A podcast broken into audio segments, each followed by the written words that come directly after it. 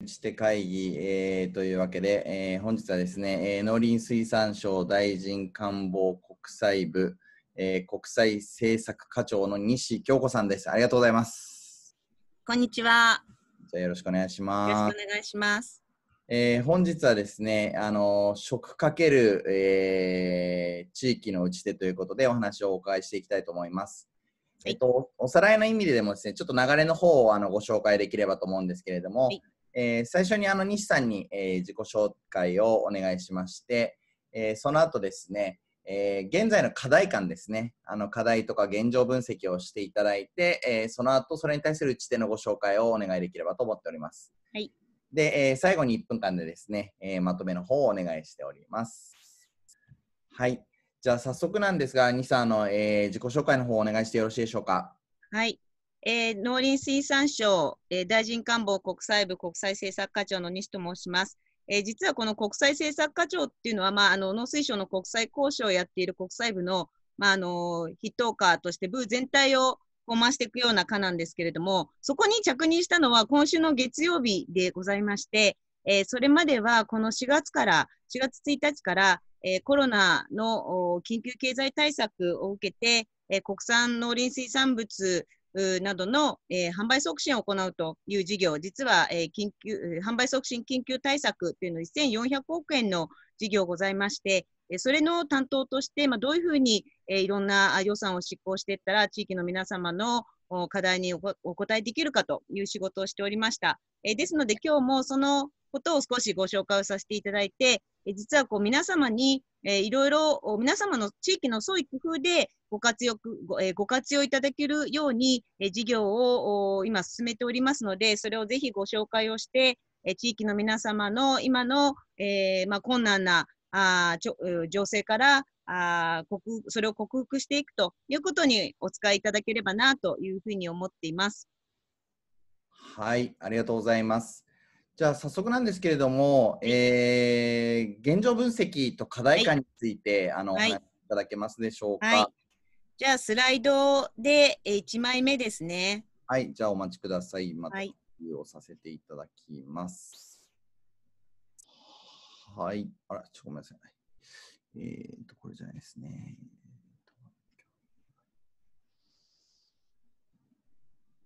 あれ、あれ、ちょっと待ってください。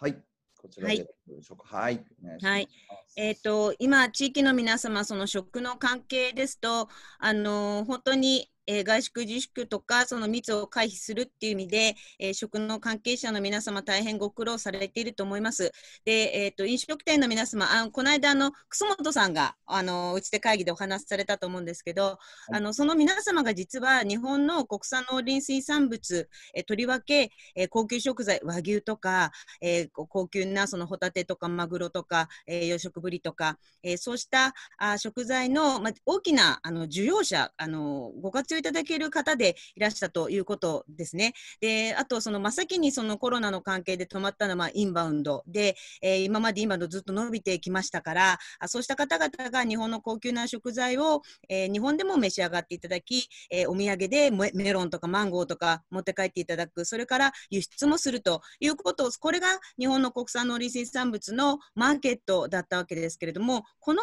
消費が減ってしまったと。で、実際データを見てみると、訪日外国人、すみません、この資料ちょっと6月の末、7月初めに作ったものなので、えデータが5月までなんですけれども、傾向は今も変わっていなくて、むしろ悪くなってるっていうところだと思いますが、訪日外国人、もう対前年99%減。もう1%の人しか来てないということですね。それから外食産業の売り上げ、えー、特に、えー、パブ、レストラン、あの居酒屋、えー、お酒を出してご飯を召し上がっていただくっていうのが、あの、定例の形になっているところっていうのは、もう9割減、ファミレスもまあ5割、6割減というような状況にあります。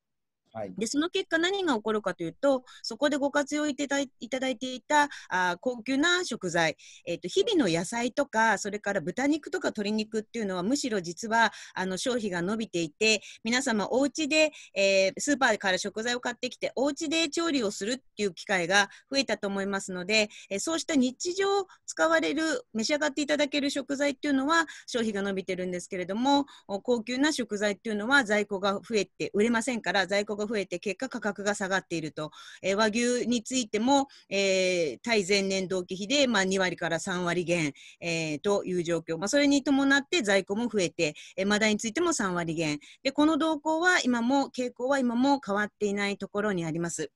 でこういうふうにその供給の状況っていうのは変わってきている一方で、えー、私たちのその食への向き合い方っていうのが、まあ、かなり変わってきたというふうに言えます。えーと、今まで、えー、食材っていうのがあ高級食材が例えば外食で行ってたっていう一方で私たちの食生活どうなっていたかそれから日々の生活どうなっていたかもう今の状況なので皆さんお分かりだと思いますがコロナ禍の社会の変化ということで、まあ、外出抑制密回避ということでネットで食材も買うという動きが増えてきている。それからデリバリーとテイクアウトの需要が増えてきているということがあります。それと、まあ、今はもう夏休み入っているかと思いますけれども、えー、と年度末から年度初めにかけて学校の休校があったということで学校給食があの止まりましたで学校給食がなくなるとここでの食材っていうのもまた課題だったんですけれども一方で食べてる子どもたちにとっては今その貧困家庭ということ大きな課題になっている中で学校給食で1日の栄養をしっかりとったりっていう子どもたちもいたという中でそれができなくなっているということから子どもの食事とか栄養確保ということに向けて、えー、地域の子ども食堂の皆さん方が、まあ、密を回避しながらなんとか子どもたちに、えー、食事を提供していこうということをしてくださっていたという状況にあります。これがその今の現状の私たちの分析なんですがじゃあここから両方のえ国産食材がこう今までの販路では余ってしまっていると売れなくなっているっていうことと新しい需要先が見つかったっていうことを私たちそれこそ掛け合わせてですねまさにあの食材を求められているところでご活用いただけるようにえそういうところで使っていただけることに支援をしていこうということで、えー、例えばネットで購入していただくそれからデリバリー、テイクアウトにの食材にしていただく、子ども食堂に提供する、こういったところにちょっと着目をして、えー、施策を講じました。はい、ありがとうございます。あのやはりコロナで、あの実は皆さんがあまり知らなかったことですね、外食産業が日本の食産業をすごく大きく伝えてくれていることとか、うん、えーと、子どもの、ねえーと、栄養問題とかっていうのも、うんなんとなくあるんだろうなっていうことを、まあ、数字として初めてあの知ることができた機会かなと思っております。うん、本当に私もそう思います。はい。そうですよね。これをまあどうやっていくかっていうのがここから先の話ということですね。はい。はい。じゃあスライドを進めてよろしいでしょうか。はい、お願いします。はい。それでそのコロナの時にそのすごくこう感じたことっていうのはそのつまりさっきの食材が余っちゃってるっていうこともそうなんですけれども農林水産業っていうのは命を育んでその命を次の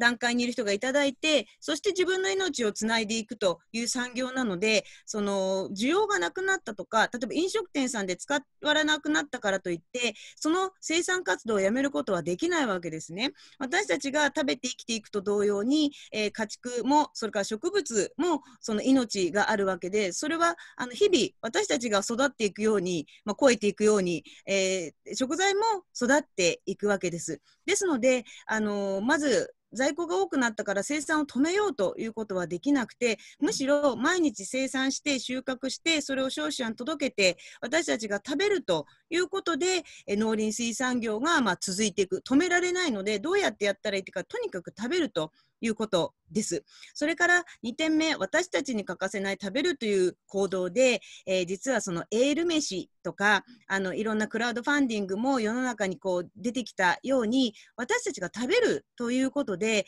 その農林それを生産している農林漁業者その産業を応援することができてでその活動が私たち当たり前に食べてるだけなんですけどそれがまた次の日の私たちのこれからの私たちの食を確保していくっていうことにつながるということを消費者が改めて実感したと思います。あの先ほどマークがなんかいろんな社会の外食業が支えてるよねとか子どもの子ども食堂貧困とかあるよねって気づいたように当たり前のことを今回のコロナを契機に気づいたということがあると思います。で先ほどあのネで3点目なんですけど先ほどネット直販ネットで買う人が増えたつまりスーパー行って密になっちゃうから買いに行けないからじゃあネットで買おうという動きが増えたということはこれ私そうだなって気づいて書いたんですけど、そういうネット直販で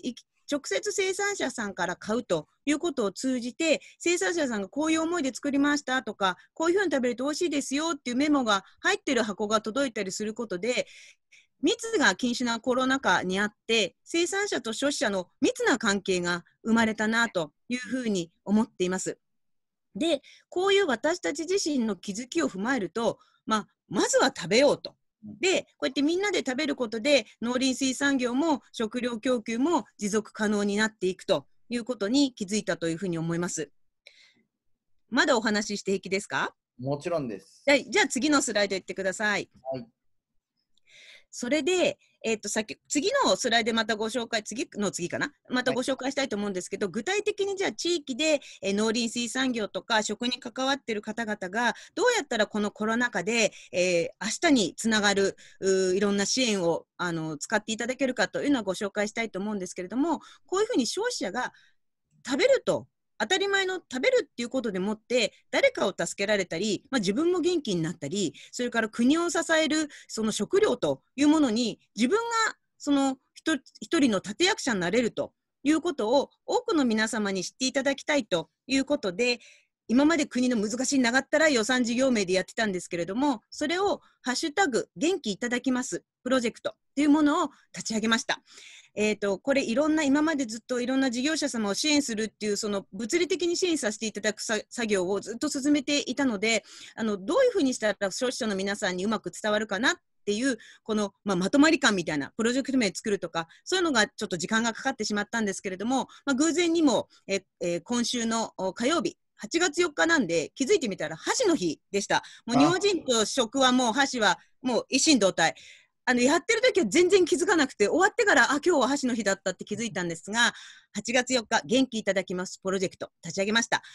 あのもうキャッチコピーはあなたの一口が日本を元気にする。でここに日本の石がピンチです。えいろいろ書かせていただきます。ちょっとせっかくなので読みますね。新型コロナウイルスの感染拡大に伴う外出自粛や輸出の停滞などの影響で、国産の農林水産物の在庫が増加し、価格の低下が問題となっています。牛肉、水産物、野菜、果物、花など、生産者が心を込め、手間暇かけて育てた日本の農林水産物、それらは毎日生産生育を続けているので、お届けしたい今を逃すと、その価値を失ってしまいます。日本の今をただくことは命を支える農林水産業のこれからを吸うことになるのです。いただきますは日本の誰かを元気にできる。いただきますは自分や家族を元気にできる。食べることが大切になった今だから。日本に元気が欲しい今だから。育てる人も取る人も料理する人も届ける人もそしてもりもり食べたい人もみんな集まって大きな一つのチームになって食べて日本を元気にするプロジェクト始まりますと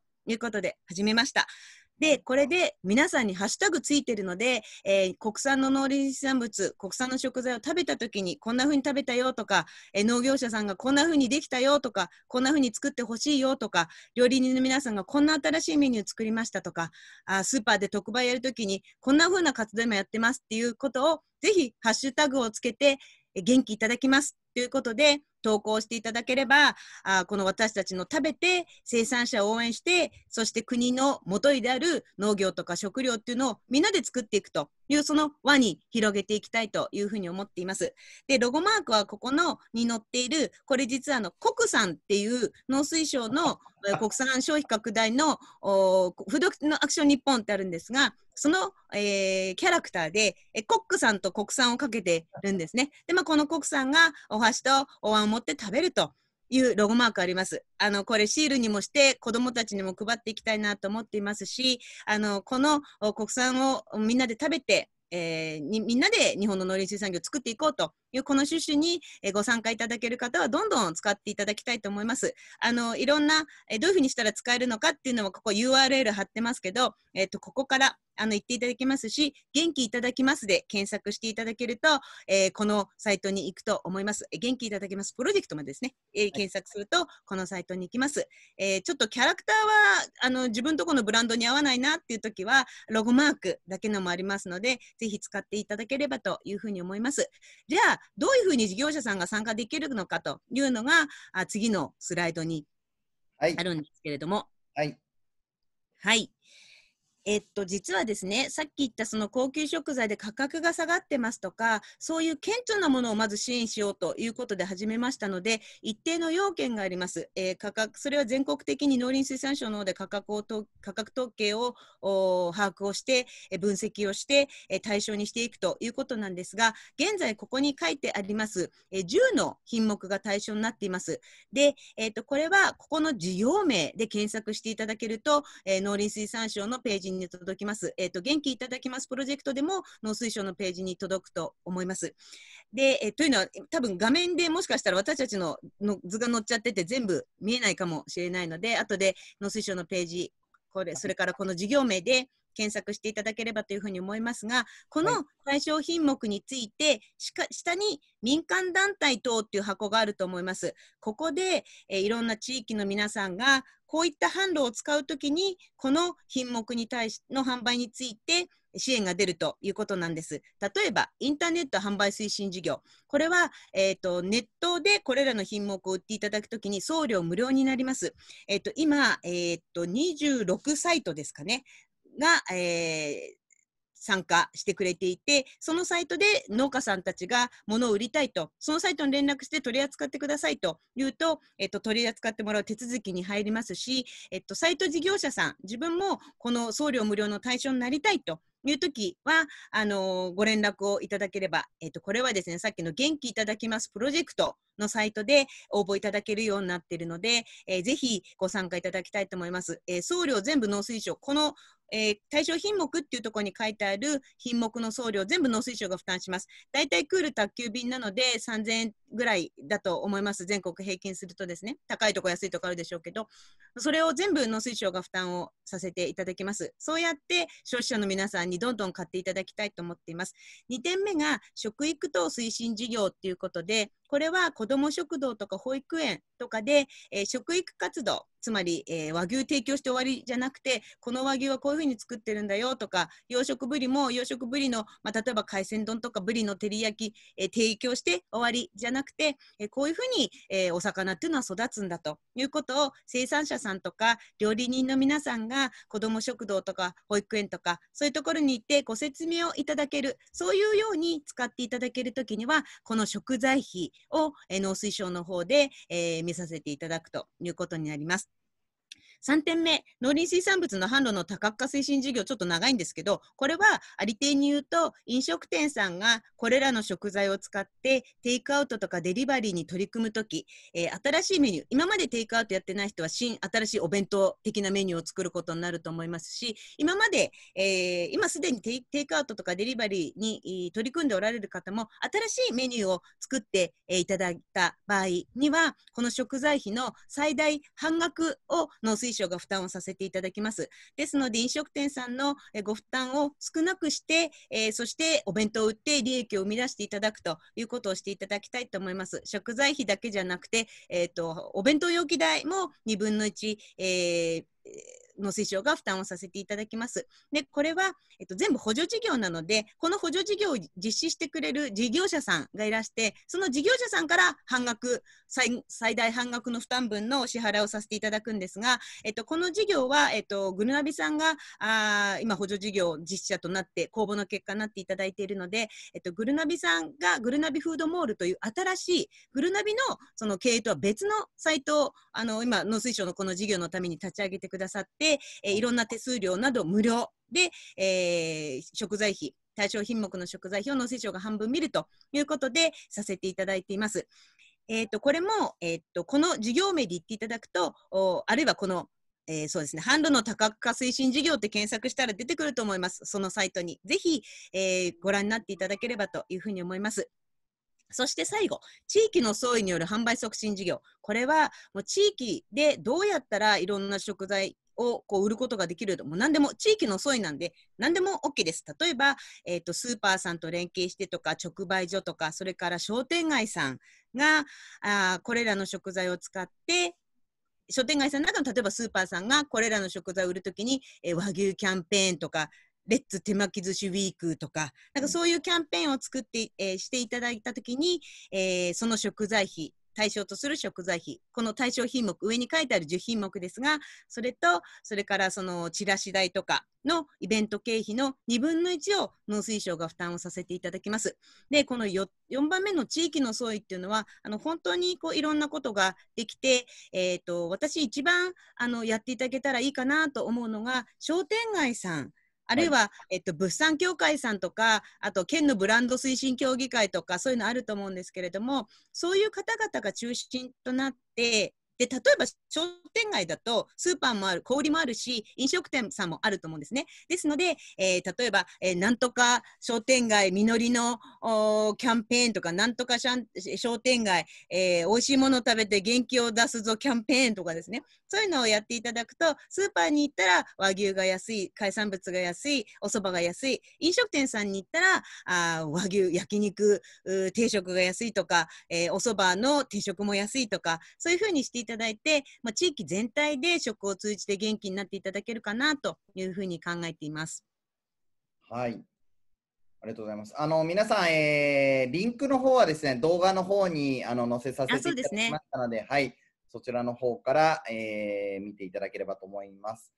西さん、結構やっぱりこの試作、はい、あのどれも拝見して、なんというか、あの場当たり的というよりかは、この先、やっぱりあのいろんな事業シフトを皆さんしていかなきゃいけないので、まあ、そのための支援というふうに見えますが、あの込められた思いなどお話しいただけますか？はい、はい、あの本当にあの私たちそう思っていてあの今回とにかく在庫がこれ私なんかよりもご覧になっている飲食の方とか農林漁業者の皆さんが一番お分かりだと思うんですけれども、ま、とにかく物が流れなかったので倉庫にずっと溜まってしまったとで和牛なんかは倉庫にずっとあると食肉処理ができなくてでそうすると、えっと、子牛を売ってあの育ててもらって大きくしてっていうこともできなくてっていうふうに本当に産業の循環の、ま、危機に直面しました。なのでどういうふうにしたらこの食べてもらえるか。今消費者はどうやって食べてるかということとそれから、すごく打撃を受けておられる飲食店の皆様に対して飲食店に対してのご支援は農林省も今一生懸命考えてあのいる最終的な詰めを行っているところですけれどもそれができるまでに何ができるだろうとあの私の持っている仕事で何ができるだろうかっていうふうに考えました。そして、まあ、コロナが多分アフターコロナが来るといいんですけど、ウィズコロナがきっとずっと続くと思います。そうした中でも食べ続けなければいけないので、どうやったら作ったものがうまく届いていくかなと。で、その支援策を講じて、えいろんな関連する事業者様がその流れに一緒に乗ってっていただけることで多分私たちの食ずっとこう提供できるような環境を作っていただけるんじゃないかなと思ったんですね。でこの後って私あとスライド1枚でしたよね。そうですねはい、じゃあ次のスライドに行っていただいて、あのコロナの時本当になんか気分がこう落ち込んでしまったと思うんですね皆さん。でもその時に食を工夫することで自分で作ってみたら美味しかったっていう喜びがあった。それをインスタにアップしたら反応があったとかそうやって食をきっかけに元気を取り戻した物理的に元気になるだけじゃなくて精神面でも元気になったっていうところがあるんじゃないかなと思うんですね。でそれとあの同時並行でそういうふうに社会になんか食でインパクトを与えたい与えられたら与えられてよかったなっていうのともう一つは政策的に言うとですねネット送料無料って結局なんか国が送料を負担して誰かが儲かってるだけじゃないの？みたいなことをまああの言われてもおかしくないと思うんです。でもそうじゃなくてネット送料無料って実はまずえー、ネット通販でお気に入りの生産者さんから購入するという環境が生まれると消費者にとってはスーパーで買うだけじゃなくて、もしスーパーが近くのスーパーでもしコロナが発生して、まあ、ちょっと消毒してとか言ってすぐに買いに行けなくなった時も例えばあいつも馴染みの農家さんのとこから買えるということがあるし生産者さんにとっては市場に出すだけじゃなくて、えー、ネットで売ることで西農園から米をいつも買ってくれる方がいると、まあ、常に一定の収入は見込めるっていう安定的な収入の確保になるということと、あとは消費者さんの生の声が聞こえる。えー、今年の米は美味しいねとか、あ今日と今日送ってもらったトウモロコシはとか和牛はですね、うちの大将だとこう和牛は、うん、なんかすごくこう味が濃かったとか、そういう反応を聞けるっていう利点があると思うんですね。で、これ足し合わせると、市場が市場機能、今、市場で大量に物を集めて、えー、流通させて、みんなのお手元にいつでも安定的に物食べ物があるということですけれども、何か市場に何ことがあった時にも食料をみんなが供給できる、提供でき、えー、食べることができる、それから生産者さんも売り先があるという環境を作れるかなというふうに考えてます。で、これなんか政策的にかっこよく難しい言葉で言うと、フードバリューチェーンのレジリエンスの向上っていう、まあ、いかにも国っぽい、なんかかっこいい言葉で言うとですね、まあ、こういうことで言えると思うんですけれども、まあ、端的に言うと、消費者にとっては、マーケットから買ってくるだけじゃない道がある。食料、自分はお米は常に買える。牛肉は常にここから買えるっていう環境がある。で、農家さんたちにとってみれば、えー、市場に出すだけじゃなくて、常にお客さんがいるので、常に買ってもらえる人がいるっていう関係ができるかなというふうに思います。で、そして最初に申し上げた密を禁止しているところで密な環境が生ま、密な関係が生まれたなっていうこともあります。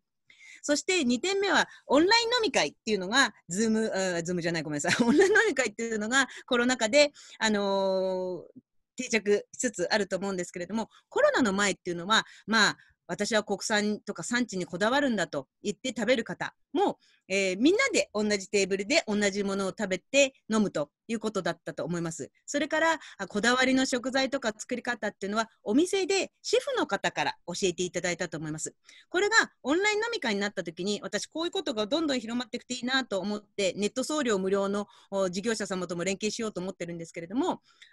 オンライン飲み会の時は、それぞれの参加者が全国各地からオンラインで参加して、ネット通販で同じ食材を購入する。そうすると、ブリを刺身にした人もいれば、照り焼きにした人もいて、あ、こんな風に作ったんだっていう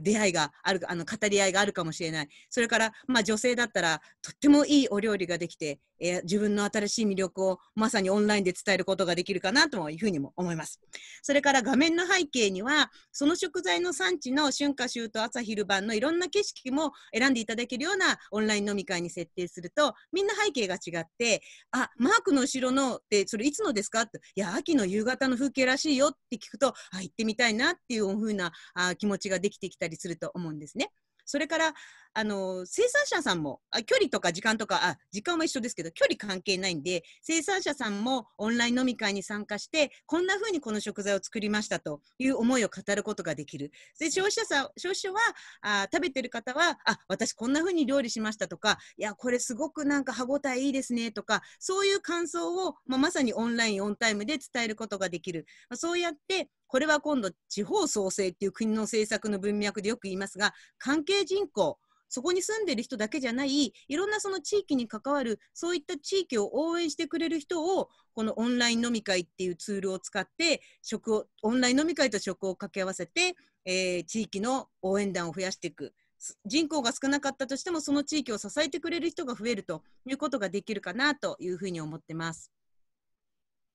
そうですねあの新しい可能性があのできたというふうに前向きに捉えられる部分もあると思いますので、まあ、そういったところを皆さんどうやって活用していけるかというところかと思います。はい。ミさん、あっという間にですね、はい、残り1分のところまで。すみません、あのいつもの通り私がマシンガントークだったもので。さすがです。はい。もう、ね、予算要求するときからずっとやってたので、で、はい、今、いろんな事業者さんに地域の総意も、もう数千件のオーダーであのご質問をいただいていて、いろんなこんなことできるか、あんなことできるかってお問い合わせをいただいているし、ネット送料無料もあのどんどんどん参加購入していただく消費者さん増えているのでありがたいと思ってますしぜひこう皆さんの、あのアイデアでお使いいただければと思います。はい、ありがとうございます。じゃあ最後まとめにですね、1分あのお願いしてよろしいでしょうか？全体まとめでお願いします。はい。えーと、コロナ禍であっても人間は食べなければ生きていけませんしあのある記事で私見たのが今まで食料自給率か農業とか言っても遠いことのように思ったけれども命の危機命をすごくよく考えるようになったこの時だからこそ命ってどうやって支えられてるんだろうって考えるその農業とか農林水産業とか食料ということが理解しやすくなったんじゃないかっていう記事を書いてくださったあの私見たんですね。まさにその通りだと思っています。で一方で今農林漁業者飲食事業者の皆様大変ご苦労されてると思います。あのこの先ほどのご紹介した URL でいろんな情報があるのでご確認をいただいて使えそうだといいうものについてはぜひ農林水産省の大臣官房政策課まで、えー、反則事業について知りたいとか、元気いただきますについて知りたいと言っていただければ担当つながります。お問い合わせください。えー、みんなで食べて、えー、元気いただきます。したいと思います。よろしくお願いします。はい。えー、皆さん、あの、ハッシュタグはね、もう、えー、使えるということなので、あの、ぜひ、えー、活用を、えして、どんどん広めてい、えー、っていただければと思います。ハッシュタグ、元気いただきますということで、皆さんぜひ使ってください。えー、本日はですね、えー、農水省の西京子さんでした。ありがとうございました。ありがとうございました。はい、ありがとうございます。忙しい中ありがとうございます。ありがとうございます。はい、失礼します。